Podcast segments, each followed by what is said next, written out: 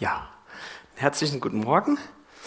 Nochmal von meiner Seite aus an alle, die ihr gekommen seid hier im Raum, aber auch natürlich an alle am Livestream, die ihr ja, Teil darüber seid. Schön, dass ihr ja auch über die Entfernung trotzdem ja verbunden seid mit uns und ähm, dass ja, Gott alle Grenzen überwinden kann. Das finde ich auch toll, dass wir so verbunden sind in ihm. Und ähm, ja, wir machen heute weiter im 1. Korinther in Kapitel 3 ab Vers 5. 1. Korinther 3 ab Vers 5. Und ähm, ihr könnt die Stelle gerne schon mal aufschlagen ähm, in eurer Bibel, eurer Bibel-App oder was auch immer ihr an Möglichkeiten da habt. Es gab mal einen Pastor, der gesagt hat, und die anderen setzen sich zum Christen. Aber das äh, war jetzt ein kleiner Aufmerksamkeitssucher, ob, ob ihr da seid. Ja, 1. Korinther Kapitel 3 ab Vers 5. Es geht heute um zwei Berufsgruppen, äh, die werden wir uns besonders anschauen. Ich weiß nicht, ob es auch welche persönlich betrifft.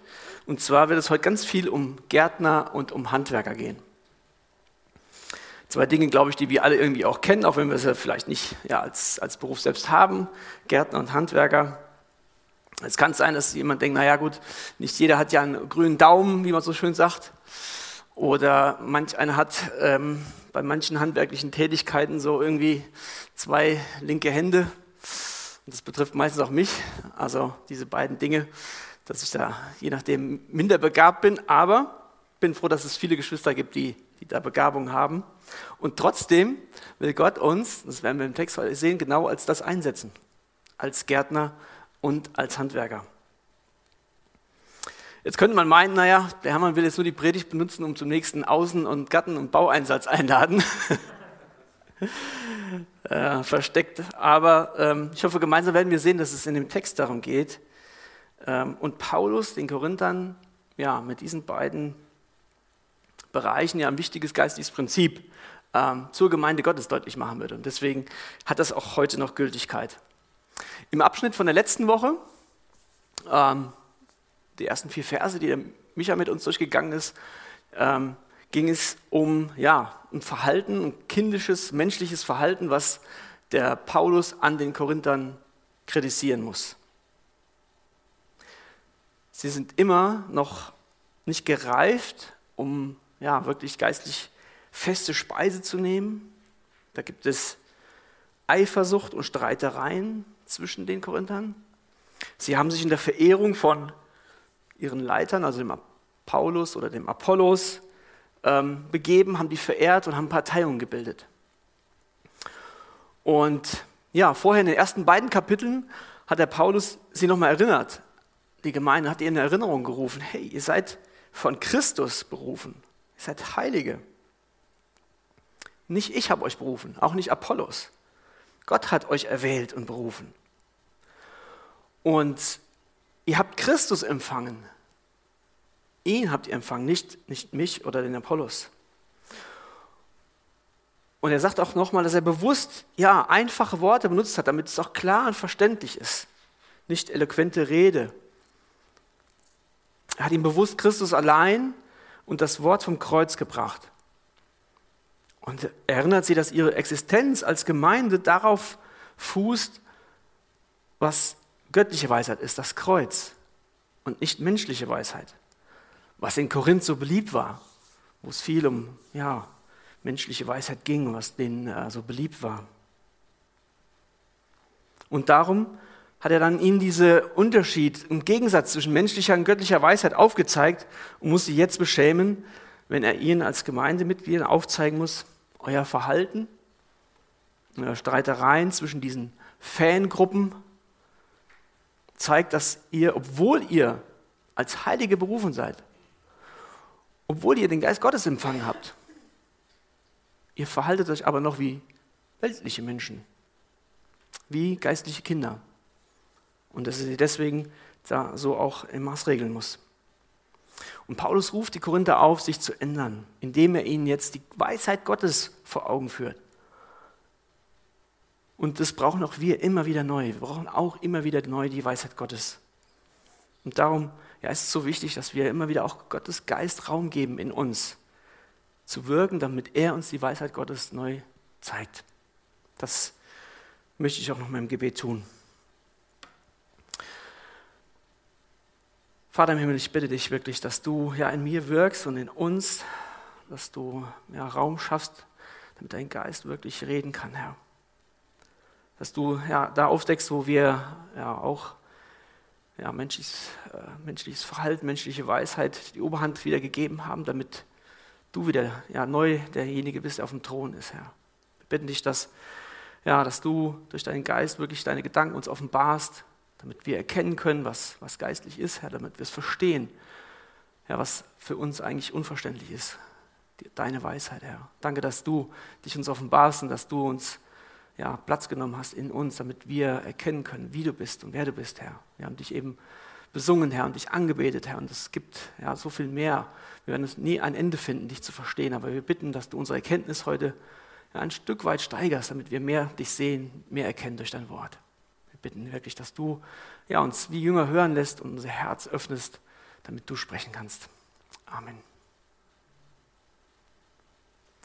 Ja, wir lesen zusammen jetzt die Verse und zwar die ersten drei Verse aus dem 1. Korinther 3, ab Vers 5 bis 8. Ähm, ich lese aus Gottes Wort. Wer ist denn Paulus und wer Apollos?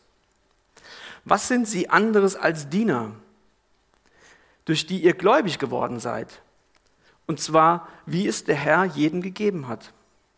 Ich habe gepflanzt, Apollos hat begossen, Gott aber hat das Gedeihen gegeben.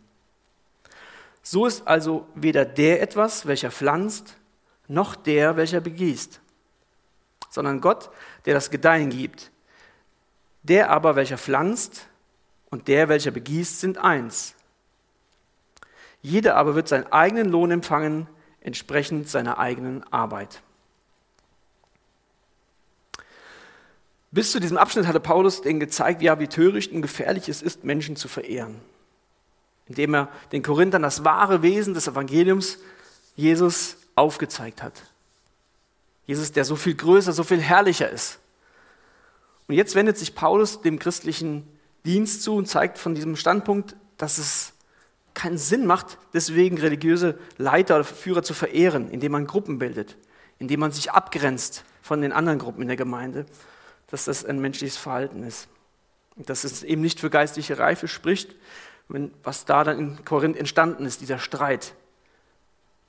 Denn es ging da nicht um Lehrmeinungen, die, die wirklich entscheidend waren, die, die, äh, wo es um Irrlehre ging, sondern es waren Parteiungen zwischen diesen Fangruppen entstanden. Wer ist denn Paulus und wer Apollos? Was sind sie anders als Diener, durch die ihr gläubig geworden seid? Und zwar, wie es der Herr jedem gegeben hat. Paulus und Apollos sind ja nicht diejenigen, durch die sie errettet wurden. Sie haben nur Jesus zu den Korinthern gebracht. Sie sind es, durch die sie zum Glauben kommen, aber nicht an die sie zum Glauben kamen. Paulus und Apollos, so sagt er hier, waren lediglich Diener des Evangeliums, durch die die Korinther an den Herrn Jesus gläubig wurden. Und deswegen war es auch töricht, dass die Korinther daraufhin diese Diener in den Rang eines Herrn erhoben haben. Ein Bibelkommentar von, der heißt Ironside, sagt, man stelle sich ein Haushalt vor, in dem wegen der Dienerschaft Streit herrscht. Oder ein anderer McLaren sagt, was nützt es, dass darüber zu streiten, wer von zwei Nichtigkeiten der Größere ist? Was nützt es also, darüber zu streiten, wer von zwei Nichtigkeiten der größere ist. Ich kenne das oft, aber von mir muss ich sagen, selbst. Und äh, es gibt bei uns so in der Wohngemeinschaft bei Neustadt immer so einen Spruch, der ist jetzt ein bisschen derb, aber ist was Wahres dran. Jedes Schwein braucht ein Unterschwein. Oft sind wir damit nur beschäftigt zu sagen, ich bin ein bisschen größer wie du. Oder die Kinder, mein Papa ist aber ein bisschen stärker wie deiner. Aber eigentlich sind wir alle Nichtigkeiten im Vergleich eben zu unserem Herrn Jesus. Was nützt es, darüber zu streiten, wer von zwei Nichtigkeiten der größere ist? Ich habe gepflanzt, Apollos hat begossen. Gott aber hat das Gedeihen gegeben. So ist also weder der etwas, welcher pflanzt, noch der, welcher begießt, sondern Gott, der das Gedeihen gibt. Paulus gebraucht also ein Bild jetzt eines Gärtners aus der Landwirtschaft und zeigt damit auf, dass eben er als Diener und auch der Apollos als Diener eigentlich sehr eingeschränkt sind in ihrem Handeln. Der Paulus konnte pflanzen und Apollos konnte begießen. Aber beide konnten kein Wachstum hervorbringen. Wenn wir also einen Gärtner haben, der eben den Samen pflanzt und gießt, der kann nicht wirklich das Wachstum erbringen. Und das ging mir in dieser Woche auch so. In der Vorbereitung war interessant. Normal äh, bereitet man sich ja eher so am Schreibtisch vor, hat dann Bibel oder Kommentare dabei. Diesmal durfte ich in der Vorbereitung im Garten stehen. Weil jedes Jahr bei mir im Frühling gibt es so eine Tradition. Wir haben ähm, einen Rasen bei uns vorm Haus. Der ist definitiv nicht wie in äh, London der heilige Rasen beim Tennis.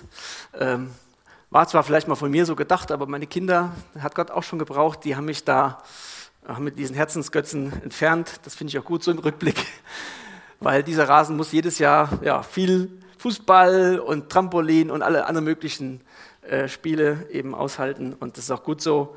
Und es entstehen jedes Jahr neue braune Flecken und Krater und alles Mögliche. Und dann, naja, besorge ich mir immer so ein bisschen Reparatursamen und ein bisschen Dünger und dann wird er wenigstens einmal im Frühjahr ein bisschen versucht aufzupäppeln, damit er das nächste Jahr übersteht. Meine Frau lacht schon, die weiß genau, ähm, dass das immer mal Thema ist, wo es sagt, Kinder noch nicht draufgehen, es ist doch noch nass, es ist doch erst März, aber naja.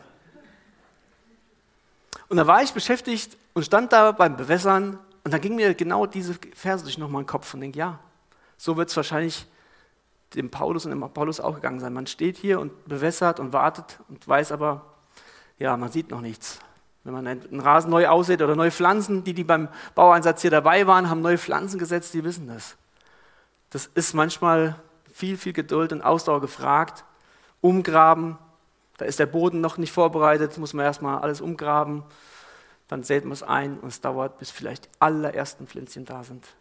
Man bewässert, man bewässert und es dauert sehr, sehr lange, bis was sichtbar ist.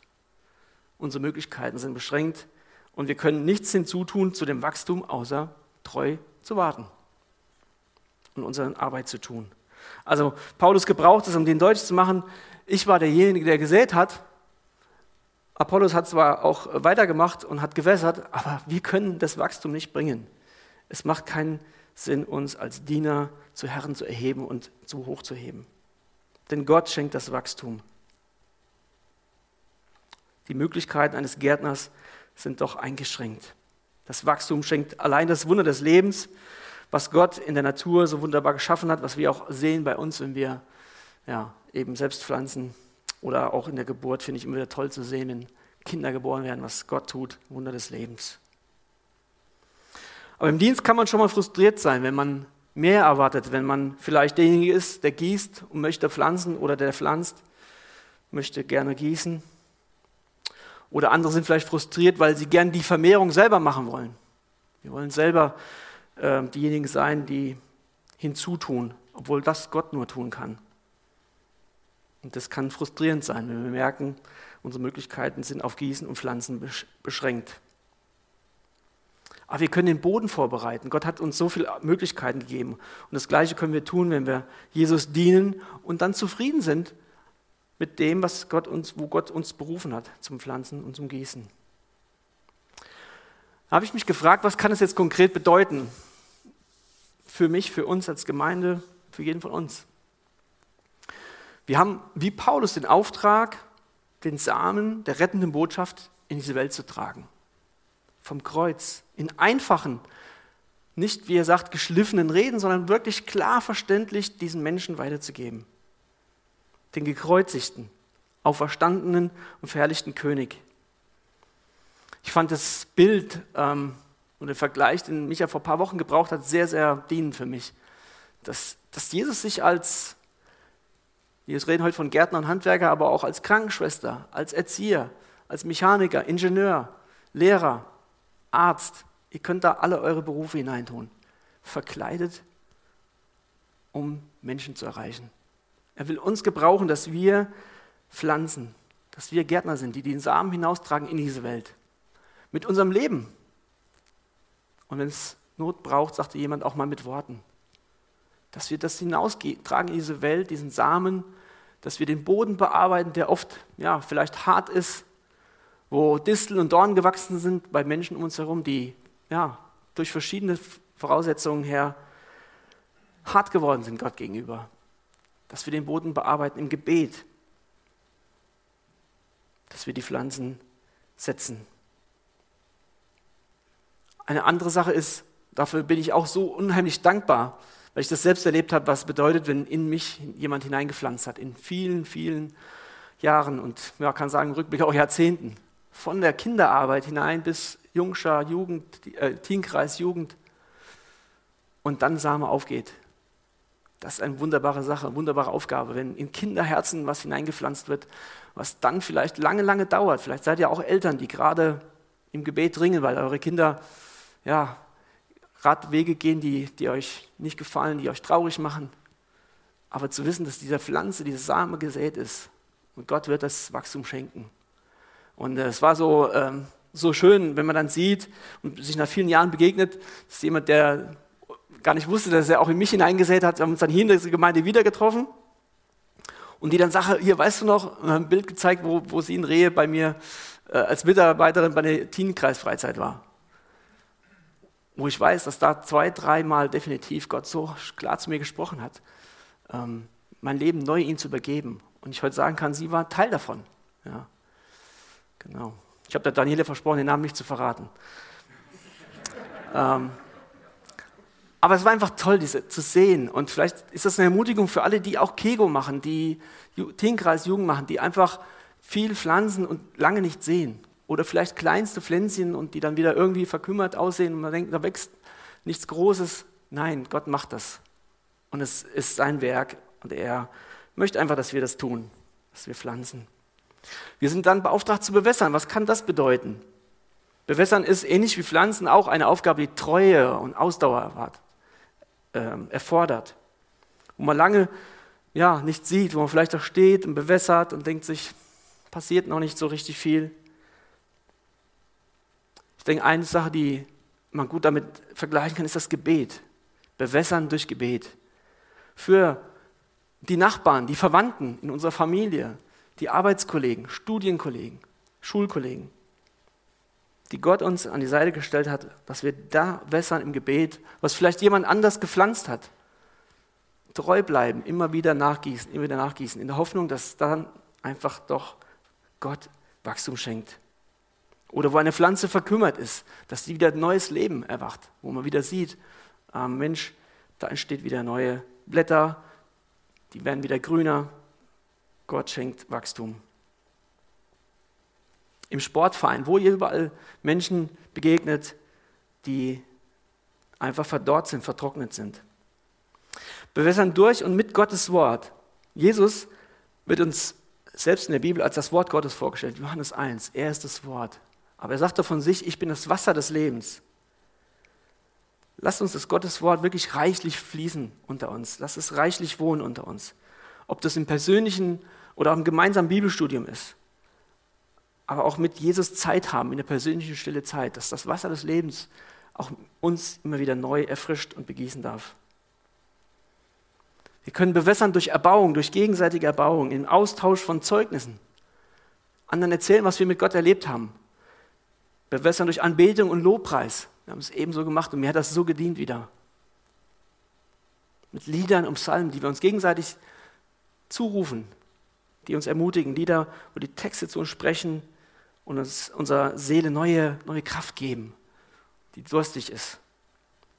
Bewässern durch Seelsorge, indem wir gegenseitig da, wo ja auch Geschwister vielleicht in ihrer Seele ausgedörrt, ausgedorrt und getrocknet sind, da neu einander Wasser zu schenken in der Seelsorge. Und bewässern durch Gemeinschaft, in konkreten Beziehungen, ob das, wie ich eben sagte, Menschen außerhalb äh, noch nicht sagen wir, Geschwister sind oder Geschwister in, in der Gemeinde, dass wir diese Gemeinschaft hegen und pflegen, Zeit verbringen, Freude und Leid teilen miteinander, das Leben miteinander teilen und so in der Gemeinschaft uns gegenseitig auch da bewässern. Und Gott verspricht, dass die Saat aufgehen wird. Sein Wort wird nicht leer zurückkommen. Ja, Ermutigung wirklich an alle, die in diesem Dienst, ob das, wie ich eben erwähnt habe, Dienst an den Kindern ist, ob das in Chapel Groups ist, Männer-Frauen-Arbeit, Lobpreisteam. Ähm, ja, ergänzt euren Dienst, ähm, den ich bestimmt vergessen habe, da noch gern hinzu. Gott wird Wachstum schenken, wo wir pflanzen oder wo wir wässern. Und der Paulus fährt fort im Vers 8, der aber pflanzt und der gießt sind eins.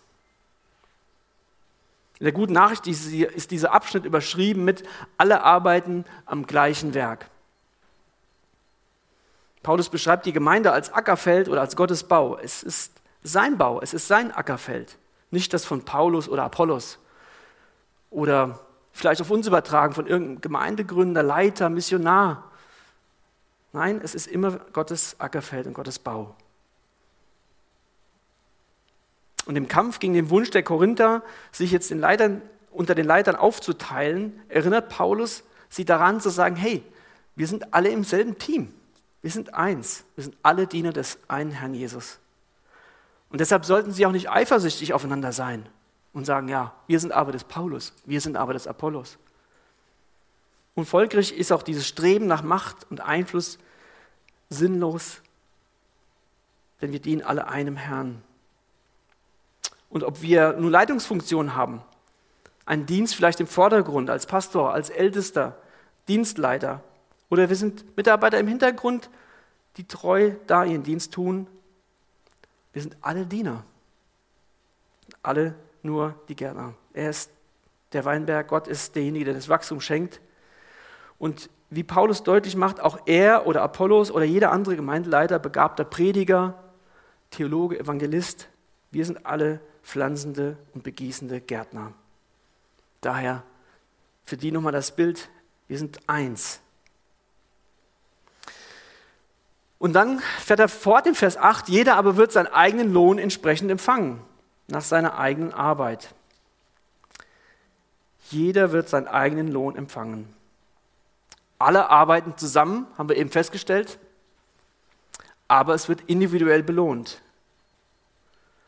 arbeiten zusammen, aber individuell belohnt. Und die Belohnung wird nicht nach Gaben, Talenten oder gar Erfolg gegeben, sondern, wir haben es eben gerade gelesen, sondern entsprechend der eigenen Arbeit. Gott erwartet von uns keinen Erfolg im Sinne von, okay, wir müssen jetzt Wachstum generieren. Dieses Jahr muss so und so viel mehr äh, Menschen in die Gemeinde kommen, das Spendenaufkommen muss größer werden, so und so viel Prozent. Vielleicht kennen wir das von der Firma, da muss irgendwie so und so ein Umsatzwachstum generiert werden. Das ist bei Gott nicht so, dass dessen Lohn davon abhängig ist, sondern er sagt, euer Lohn ist entsprechend eurer eigenen Arbeit, nicht von dem Erfolg.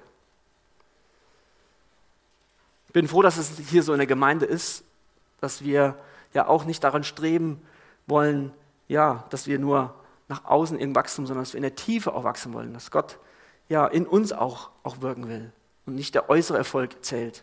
Bei mir, auf meiner Arbeit, bei meinem Arbeitgeber gibt es den Bonus nur erfolgsabhängig. Das heißt, muss die Firma irgendwas erreichen, dann bekomme ich etwas und nicht so viel die eigene Arbeit. Bei Gott ist das anders. Das finde ich gut, dass dieser Arbeitgeber so ganz anders ist.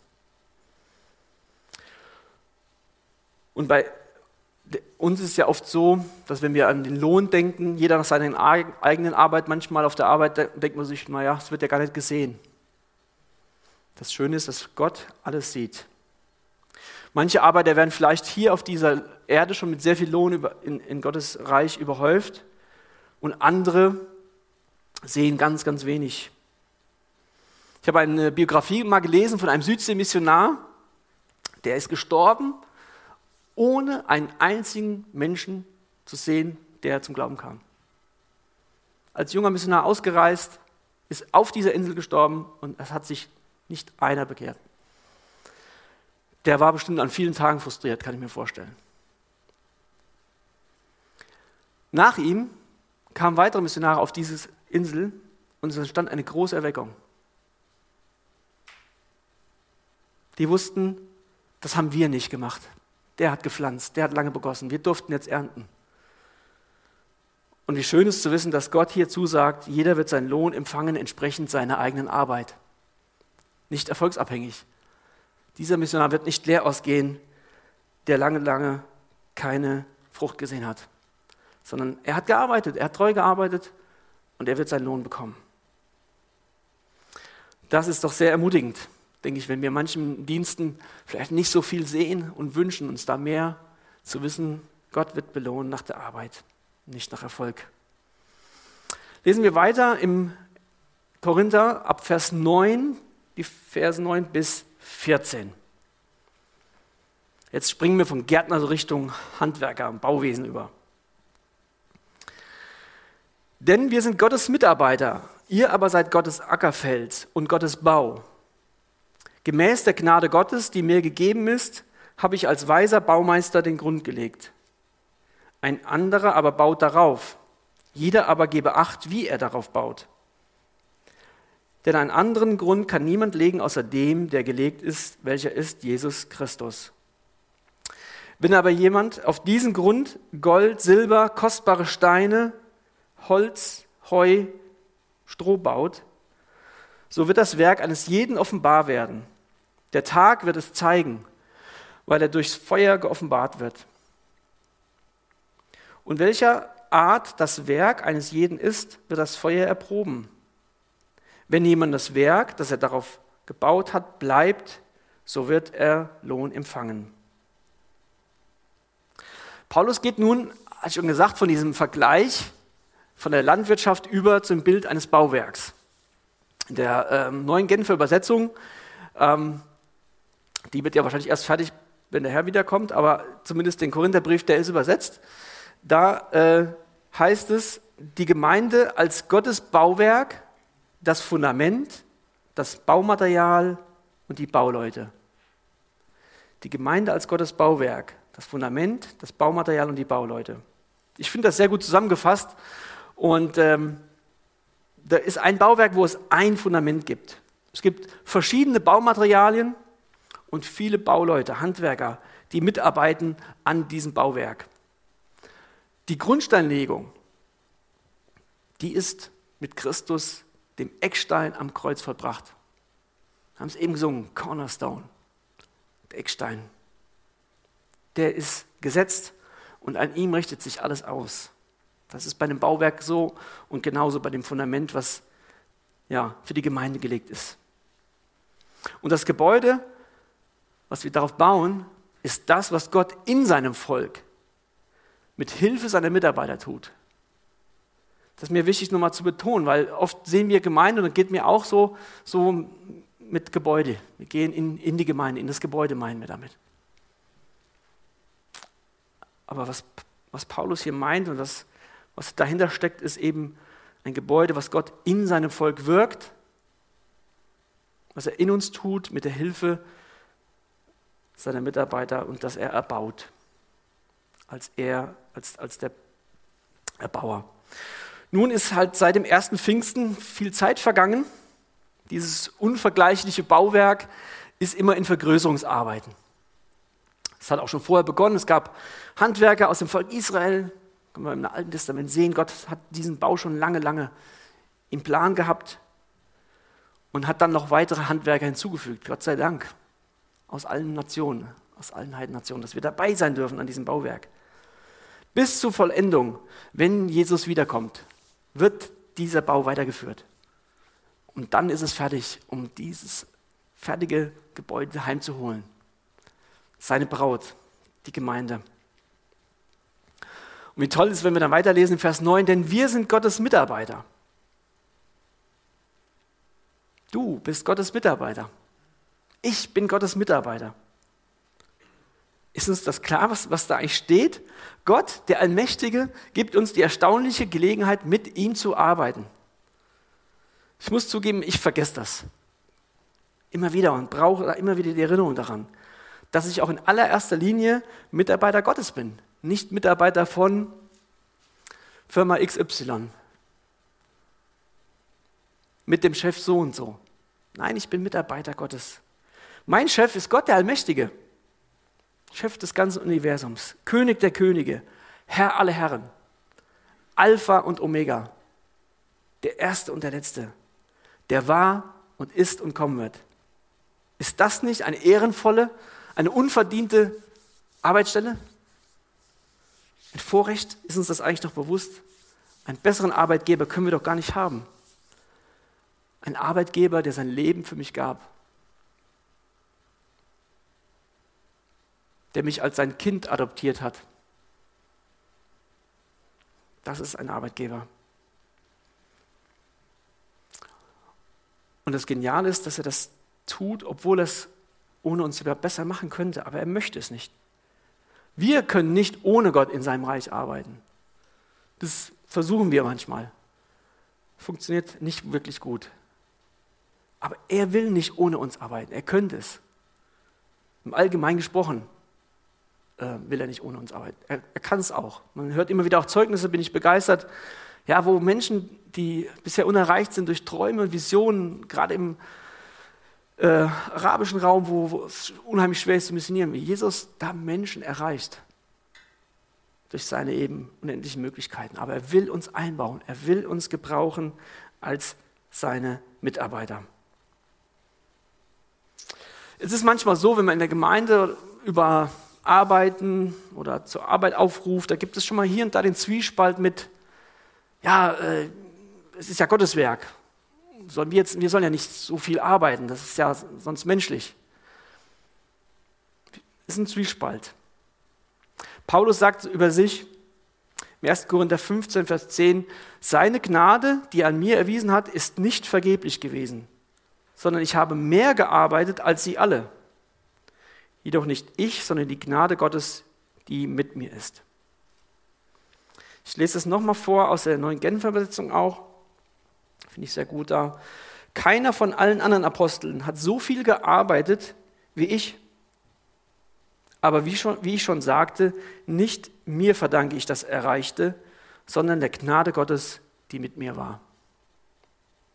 Paulus war sich bewusst, dass er aus reiner Gnade von Christus errettet war. Er, der die Gemeinde verfolgt hatte, sagt, ich bin der Letzte, der es verdient hat, Apostel zu werden. Aber er war jetzt berufener Gärtner und Handwerker am Bau Gottes. Und er wollte alles geben, hart arbeiten dafür, damit er als Arbeiter auch seinen Lohn empfängt. Und Luther sagte einmal über Arbeit und Gebet, man muss beten, als ob Arbeiten nichts nützt und arbeiten, als ob Beten nichts nützt.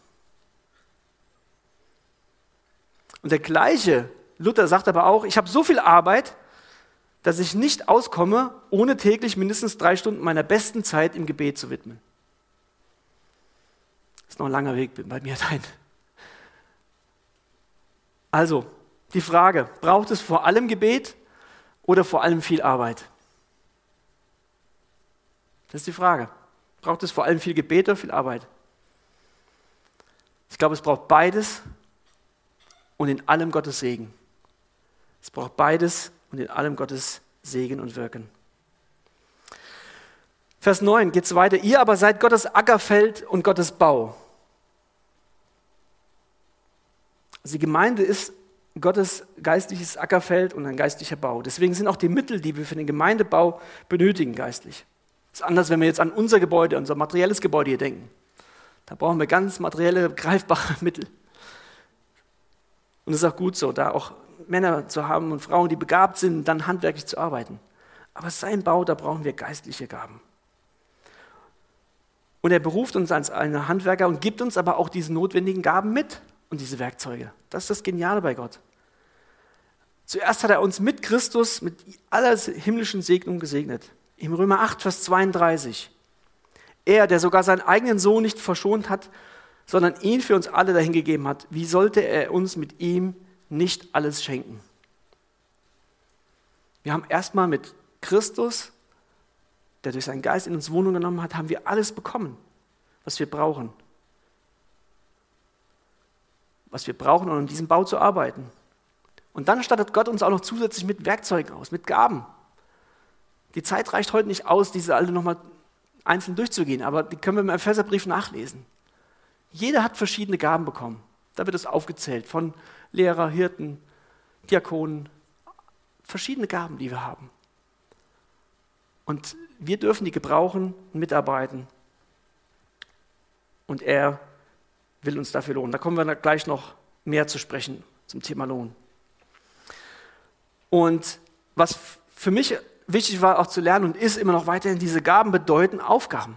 Das bedeutet Arbeit. Ich habe die nicht bekommen, damit ich die Hände in den Schoß legen kann. Spurgeon hat mal gesagt, er war so frustriert, er sagt sich, viele wünschen sich nach der Rettung so auf dem Ruhekissen der Seligkeit so langsam Richtung Himmel auf einer Wolke getragen zu werden. Aber das ist nicht Gottes Plan. Er hat uns nicht hier gelassen, damit wir die Hände in den Schoß legen, sondern er möchte, dass wir seine Mitarbeiter sind, mitarbeiten. Das bedeutet Aufgaben. Gaben fordert auch Hingabe. Und das ist oft verbunden mit Sieg und Freude, aber auch mit Kampf und mit Leiden. Wenn Gottes Reich arbeitet, wird diese beiden immer wieder auch erleben. Hingabe bedeutet Sieg und Frieden, Freude, aber auch Kampf und Leiden. Wir setzen unsere Gaben ein, aber Gott wirkt dann das Wachstum. Gemäß der Gnade, die mir gegeben ist. Paulus fährt fort, dass er sagt, Gott hat letztendlich die Gnade geschenkt und er erkennt, das, was er bisher erreicht hat als Apostel, das war Gnade Gottes.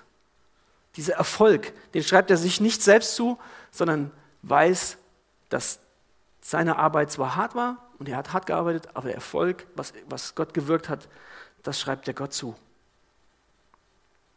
indem er da nochmal sagt, ich bin der Geringste, der nicht wert ist, Apostel zu heißen, weil ich die Gemeinde Gottes verfolgt habe. Aber durch Gottes Gnade bin ich, was ich bin. David Gussig schreibt dazu einen Kommentar, es ist eine erhabene Sache, ein Mitarbeiter Gottes zu sein. Aber Gott wählt keine erhabenen Menschen aus, um sein Werk zu tun.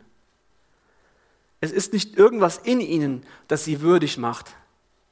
Sein Arbeiter zu sein, sondern es ist nach der Gnade Gottes.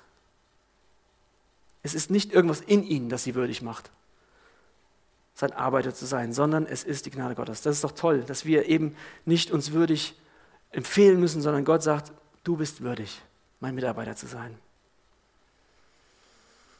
Und Paulus schreibt dann über sich auch, und das finde ich schon immer wieder erstaunlich, dass er, dass er so mutig ist, zu sagen, ja, ich habe das so gemacht, ich habe hat gearbeitet. Und so macht er im Vers 10 weiter. Darum habe ich als weiser Baumeister den Grund gelegt. Er hat sich das sehr gut überlegt, was für einen Grund er bei den Korinthern gelegt hat. Und beschreibt die Aufgabe nochmal bei der Gründung der Gemeinde.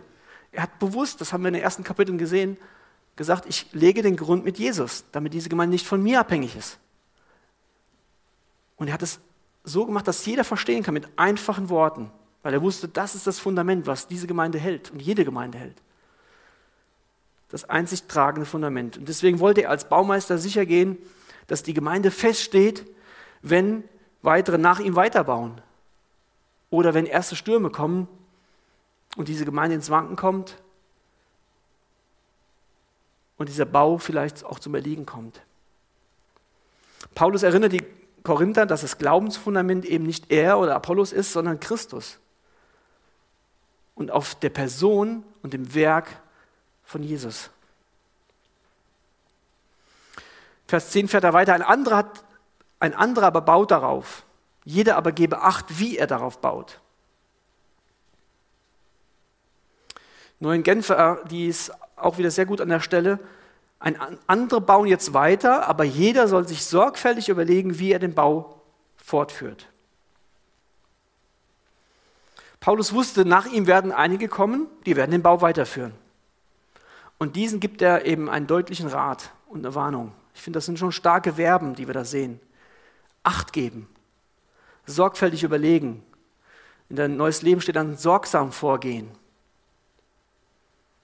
Also wir sollen als Mitarbeiter Gottes nicht denken, oh, es ist ja, ist nur die Gemeinde. Da sollen wir sorgfältig sein. Wir sollen, uns, wir sollen Acht geben. Und ähm, ja, ein weiteres Zeugnis von mir. Ich bin wirklich sehr, sehr dankbar über einen älteren Bruder, der mir es war schon einige Jahre her eine sehr direkte, klare Ermahnung mitgegeben hat. Hermann, werde zuverlässig. Werde zuverlässig. Ich war ein junger Mitarbeiter da und hatte Verantwortung für ein kleines Team. Wir hatten einen Einsatz in der JVA. Und ich war unachtsam. Ich war sorglos gewesen, hatte sorglos gehandelt.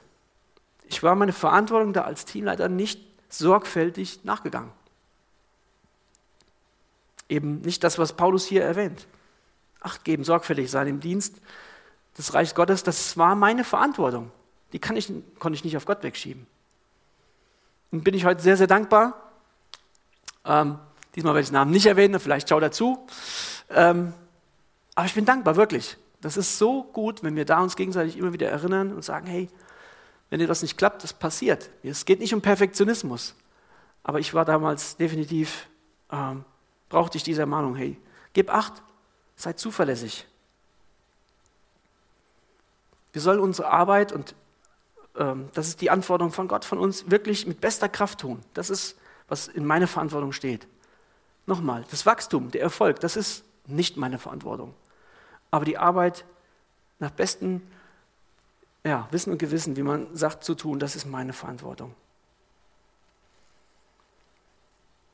Vers 11 sagt er nochmal, geht auf das Thema Fundament ein von diesem Gebäude der Paulus. Denn einen anderen Grund kann niemand legen, außer dem, der gelegt ist. Welcher ist Jesus Christus? Einen anderen Grund kann niemand legen, außer dem, welcher gelegt ist. Welcher ist Jesus Christus? Ähm, ich hätte zwei Fragen. Eine erste Frage, die anderen im Livestream können sehr, sehr gerne auch mit, mitdenken, mitraten. Ja. Ähm, also wird jetzt keine, keine Quiz-Sendung hier, aber ich habe hab, äh, zwei Fragen. Was ist die sichere Methode Nummer eins, wodurch ein Gebäude später einstürzt?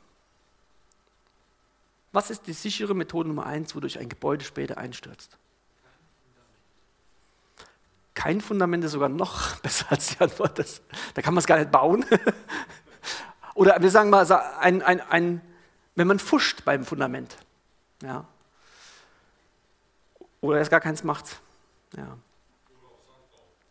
Oder auf Sand baut. Also, ein Gebäude ist nur so stabil wie sein Fundament. Ich weiß nicht, wer von euch schon mal da war ähm, in Pisa. Mich hat das bis heute äh, bewegt, das, das, mir das anzuschauen, dieser schiefe Turm. Und ich, wenn man vor Ort ist, finde ich, ist es noch mal einprägsamer. Man kann es kaum glauben, dass er nicht jede Sekunde umstürzt. Also auf Bildern ist schon schräg, aber als ich das live gesehen habe, habe ich echt gedacht, also das ist ja krass. Dass er nicht wirklich sofort umfällt. Was war das Problem bei diesem Turm?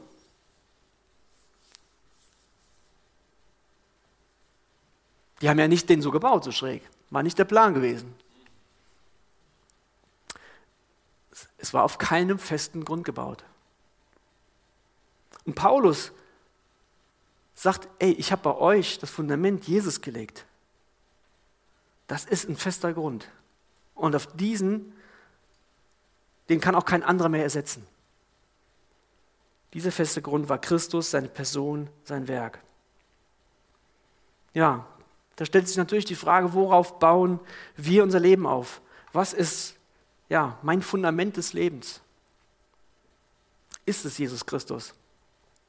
Das Erlösungswerk des Sohnes Gottes, das er vollbracht hat. Ist das die Basis meines Lebens, der Sinn und Ziel meines Daseins hier auf dieser Erde? Oder baust du, bauen wir vielleicht noch ein, auf ein brüchiges Fundament, auf losem Sand? Frage ist, was, was könnten solche losen Fundamente sein? Was könnte dieses solch ein loser Sand sein? Ist vielleicht Sicherheit durch Wohlstand? Ich glaube, das ist so alt wie die Menschheit und noch immer genauso verführerisch und ja, beliebt.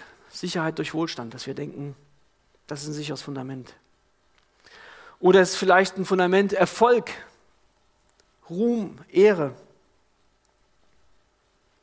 Auch das ist nicht erst seit ja, den sozialen Medien hier ein Thema. Aber es ist vielleicht sicherlich nochmal da verstärkt berühmt sein, erfolgreich sein. Da gibt es verschiedene Bereiche, wo wir vielleicht Erfolg suchen, ob das Arbeit, der Sport oder was es auch immer ist. Ruhm, Anerkennung. Vielleicht ist ein Fundament, was lange nicht so klar war, dass vielleicht man darauf gebaut hat, aber jetzt in dieser Zeit nochmal neu uns bewusst oder vielen in dieser Gesellschaft bewusst geworden ist, ist Gesundheit. Ist vielleicht Gesundheit ein Fundament, wo wir drauf gebaut haben? Das ist gerade ein großes Thema, wo, glaube ich, viele merken, wie brüchig doch dieses Fundament ist. Und bei dem Turm von Pisa ist diese Schieflage ja auch erst nach langer Zeit entstanden. Nicht sofort beim Bauen haben die gemerkt, oh, das wird ja schief. Das sah erst alles stabil und gerade aus. Und so kann auch unser und mein Lebensgebäude ähm, dann erst in Schieflage geraten, wie es, Jesus in diesem Gleichnis eben sagt, wenn die Stürme kommen, dann sieht man, dann wird der Untergrund getestet, wo fester Grund war oder wo loser Sand war. Und für mich ein großes Zeugnis, wenn, wenn ich sehe, wo gerade Christen, die in großen Stürmen doch an Jesus festhalten, die, ja, wo drumherum der Sturm, tob, Sturm tobt und die trotzdem Gott die Ehre geben. Was mich damals berührt hat, war mein Onkel, der an Magen-Darm-Krebs mit vielleicht einer Woche noch zu leben, in sein Gesicht zu sehen, in seine Augen. Da, da war nichts mehr, keine Möglichkeit mehr für Schauspielern. Aber da war einfach so eine Freude und ein Frieden. Und zu wissen, wie er sagte, geht nach Hause und eine, hat sich fröhliche Lieder für seine Beerdigung gewünscht. Wir haben alle mit dem Kopf geschüttelt. Aber das war für mich ein Zeugnis, dass sein Fundament hält, selbst im Angesicht des Todes. War Jesus sein einziger Halt. Und ähm, daher empfehle ich auch jedem, der es noch nicht gemacht hat, ja, diesen Glaubensgrundkurs zu machen. Auf festem Grund. Damit wir wie die Christen in Berührer mehr und mehr lernen, als vielleicht neu, ja, oder auch, doch auch vielleicht, die schon länger im Glauben unterwegs sind, dass wir die Schriften selber prüfen. Die geprüft haben, ob es sich so verhielt. Die hatten sich einen festen Grund aufgebaut, damit wir fest gegründet sind.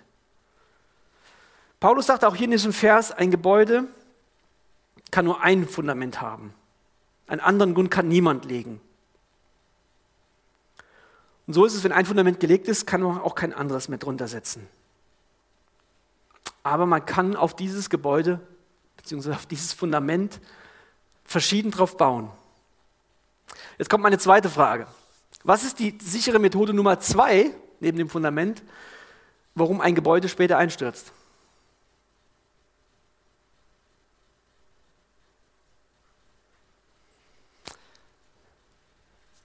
Ideen? Nässe. Nässe, ja. Ja, man kann es natürlich sprengen. Das ist natürlich äh, die extreme Methode. Verrotten lassen, ja. Baustoff, genau. Indem man minderwertige Baumaterialien verwendet. Jesus war das Fundament in der Gemeinde von Korinth.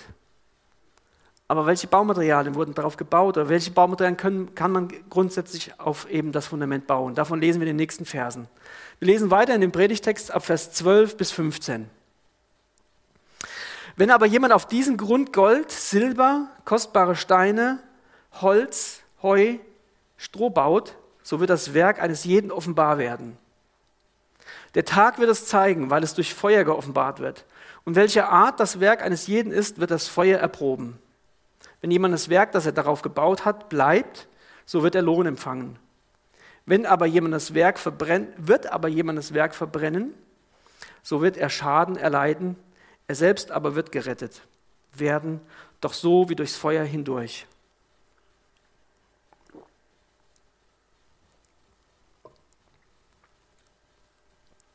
Paulus macht deutlich, dass die Baumaterialien, die man bei einem Bau einer Gemeinde verwenden kann, unterschiedlichen Wert haben.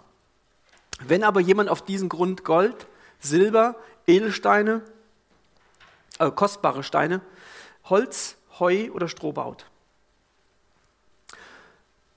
Paulus scheint an die Baumaterialien zu denken, die beim Bau eines Tempels verwendet wurden. Da kann man in der ersten Chronik nachlesen, Kapitel 22 und 29, indem er jetzt diese Gold, Silber und kostbare Steine nennt. Das, bei den kostbaren Steinen ging es nicht um äh, Juwelen vielleicht, wie man denkt, sondern ja, um Steinmaterialien wie Marmor, Granit oder Alabaster. Und die Weisheit der Menschen mit der Weisheit Gottes beim Bau der Gemeinde zu vermischen, das ist so, wie als würde man eben beim Bau abwechselnd Stroh und Marmor verwenden, was auch nicht wirklich Sinn macht. So, so ist es auch eben beim, im inneren Bau der Gemeinde. Zu sagen, wir nehmen menschliche Weisheit und mischen die mit der Weisheit Gottes. Stroh mag gut sein. Es hat sicherlich auch seinen Platz beim Futter in der Scheune. Aber es ist ein unzureichendes Baumaterial. Und so gibt es auch Lehre in der Gemeinde, die, die bleibenden Wert hat. Die ist vergleichbar mit Gold, Silber, kostbaren Steinen. Oder es kann es, genauso kann es Lehre geben, die wertlos ist für die Ewigkeit, weil sie auf menschlicher Weisheit beruht. Und Paulus spricht ja hier zu diesen Lehrern der Gemeinde. Und er möchte, dass, dass sie eben darauf weiterbauen mit eben kostbaren Baumaterialien.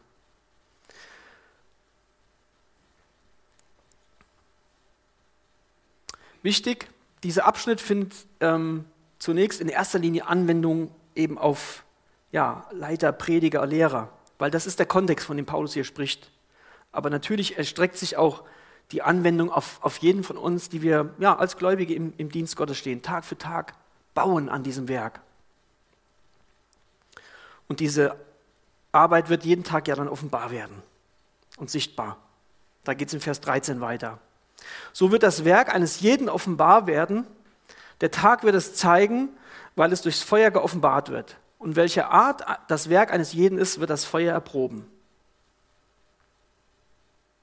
Und das Werk eines jeden wird offenbar werden.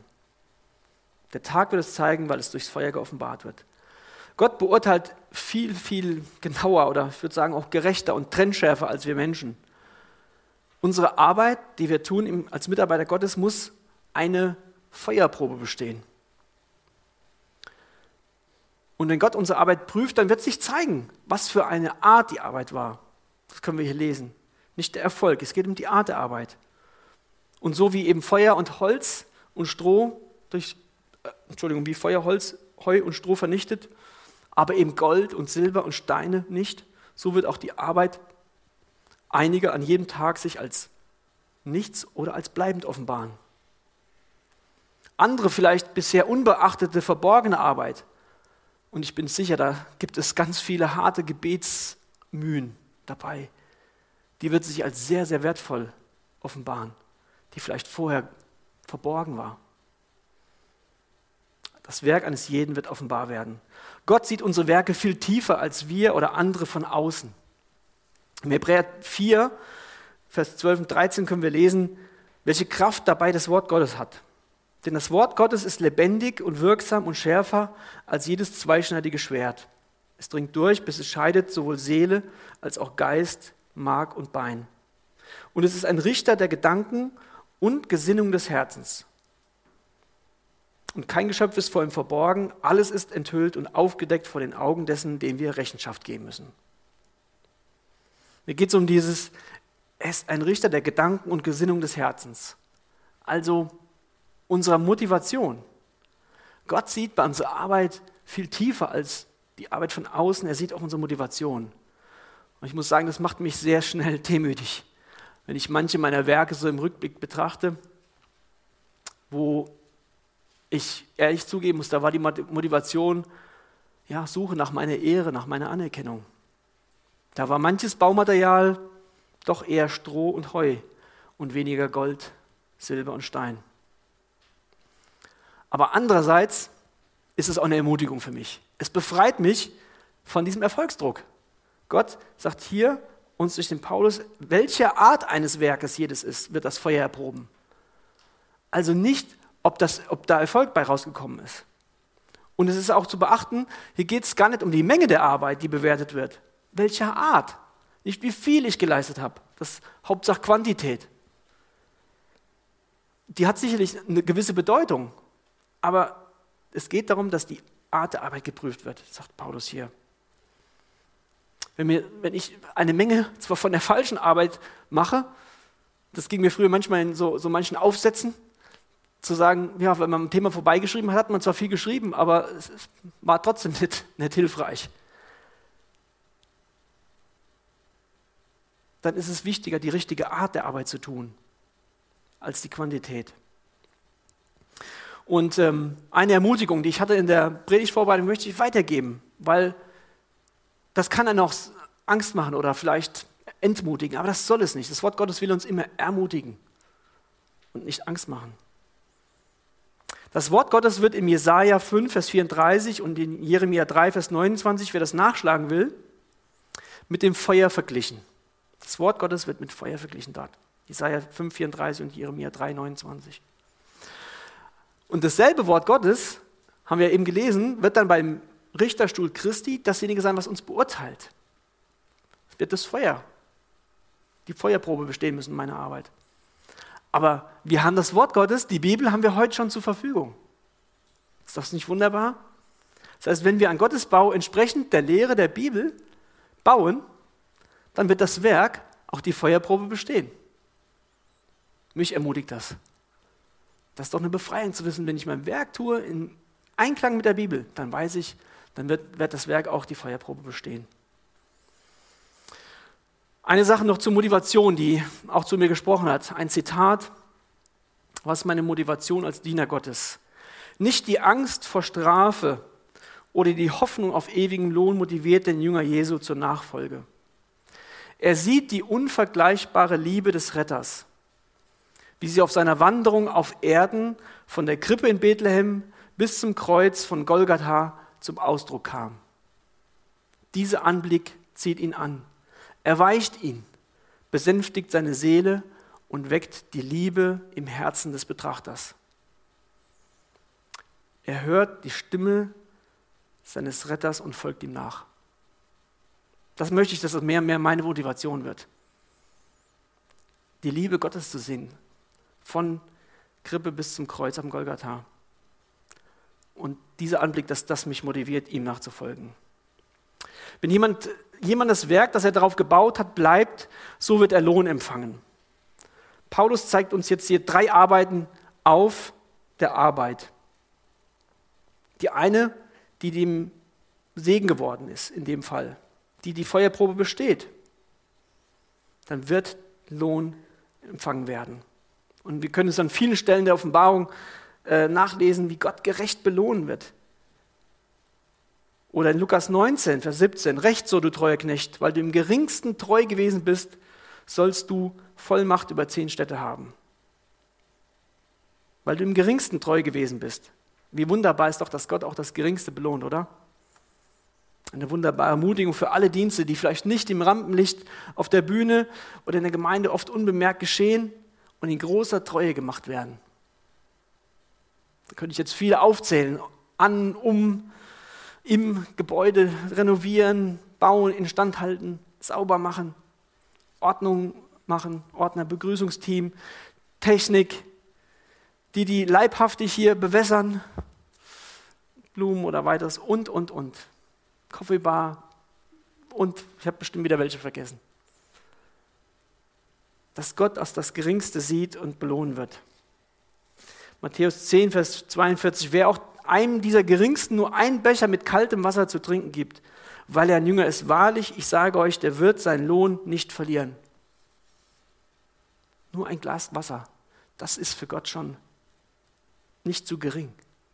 Millie McDonald kommentiert, wir werden unterschiedlich große Gefäße haben für den Lohn, aber jeder wird randvoll und vollkommen zufrieden sein.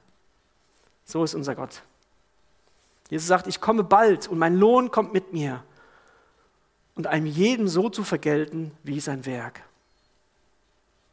Das ist eine wunderbare Aussicht. Wird aber jemand das Werk verbrennen, so wird er Schaden erleiden. Er selbst aber wird gerettet werden wie durchs Feuer hindurch.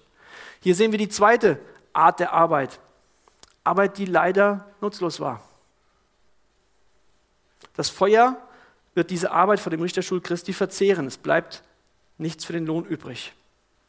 Wichtig ist zu betonen, dieser Schaden, der hier steht, bedeutet nicht, dass wir etwas verlieren, was wir schon besessen haben, sagt auch äh. Rogers. Das Feuer läutert nicht den Arbeiter, es prüft das Werk. Als Arbeiter im Dienst Gottes besitzen wir das Bürgerrecht im Himmel. Das, darum geht es nicht, dass wir hier als Bürgerrecht geprüft werden, ob wir das noch haben oder nicht. Das können wir nicht verlieren. Aber unsere Arbeit wird geprüft werden. Dieser Fehler zwischen Arbeiter und Lohn zu unterscheiden, hat schon viel schlimmen Schaden äh, erbracht. Die katholische Kirche hat das genutzt, um das Fegefeuer zu lehren, durch das wir gereinigt werden, bevor wir in den Himmel kommen, nachdem wir gestorben sind. Aber wer sorgfältig diesen Vers prüft, der sieht, dass es hier nicht darum geht, Menschen zu reinigen, das Wesen des Menschen, sondern nur um die Arbeit. Und das würde auch das vollendete Werk Jesu verleugnen. Er selbst aber wird gerettet, so, doch so wie durchs Feuer hindurch. Das Kreuz, das Kreuz hat den Gläubigen vollkommen gereinigt und ist allgenügsam zur Errettung. Und es wird auch nicht am Richterstuhl Christi in Frage gestellt werden.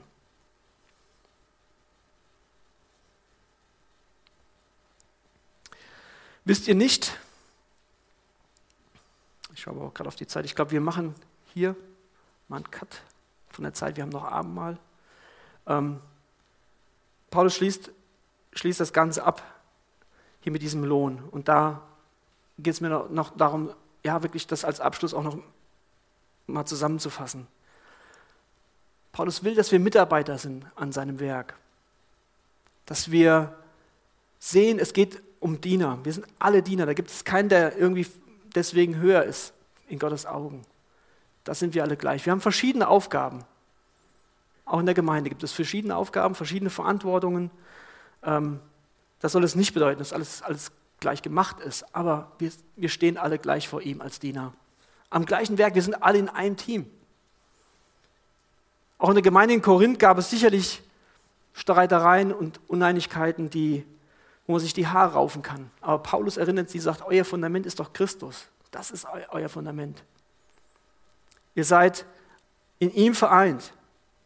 Und es geht nicht darum, ob jetzt ich oder der Apollos oder wer auch immer wichtiger ist, sondern darum, dass wir am Werk Christi mitarbeiten. Und er ruft sie auf und sagt ihnen, schaut doch auf Jesus. Das, denke ich, ist eine gute, eine gute Sache immer wieder, auch im Dienst, wenn wir schauen und sagen, Jesus, ich weiß nicht mehr weiter. Ihm das hinzulegen, die Arbeit, die wir tun, zu wissen, er schenkt das Wachstum. Wir wässern, wir pflanzen, wir sind die Bauwerker, die, die Handwerker und dürfen treu unseren Dienst tun. Der eine sägt, der andere schraubt, der andere, so gibt es verschiedene Aufgaben auch in der Gemeinde, wie an einem Bau. Aber wir alle wissen, ähm, wir sind zusammen an einem, an einem Bau. Und dass ein wunderbarer Lohn auf uns wartet, der nicht zu geringschätzen ist. Und egal was wir tun, auch wenn wir sagen, ich bin nur derjenige, der auf dem Bau aufräumt, der sauber macht, Gott sagt, auch das sehe ich du es mit einem treuen und reinen Herzen tust, wirst du einen reichen Lohn bekommen. Deswegen ermutige ich uns alle, lass uns da festhalten.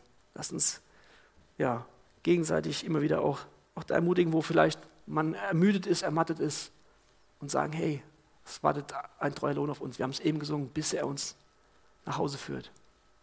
Ich bete noch zum Abschluss.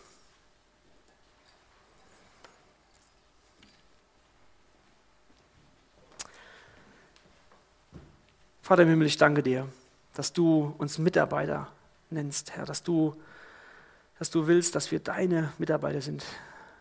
Wenn wir dich einmal erkennen dürfen, wie groß und allmächtig du bist, werden wir erst erkennen, was das überhaupt bedeutet, dass der allmächtige Gott, der Himmel und Erde geschaffen hat, vor dem Nationen wie ein Tropfen Wasser sind, Herr, dass der mich sieht, dass der uns Einzelne sieht und als würdig genug beachtet, Herr, dass du uns nicht nur rettest, sondern dass du uns sogar in dein Reich einbauen willst. Und dass du unsere Arbeit belohnen willst, Herr, die du doch viel besser selbst machen könntest, aber du willst uns einbauen in dein Werk, in das Ackerfeld, in, dein, in deinen Bau, Herr. Wir loben dich dafür, dass wir Teil davon sein dürfen. Danken dir, Herr, dass du auch die Woche siehst, die auf uns wartet. Geh du mit uns, dass wir da, wo du uns als ja, Gärtner eingesetzt hast zum Pflanzen, dass wir da treu sind, da wo wir bewässern sollen, dass wir das tun, Herr. Dass wir ja, wieder auch Ausdauer haben, Geduld, dass du das Wachstum schenkst zu deiner Zeit und an dem Ort, wo du bist, wo du wirken willst, Herr. Gib uns einen Geist, der uns immer wieder auch zeigt, was, was richtig ist, Herr. Wir brauchen deine Weisheit da immer wieder. Wir loben dich, Herr, dass du ja, wiederkommen wirst und dass du deinen Lohn mit dir bringen wirst, Herr, und deine Braut zu dir holst. Amen.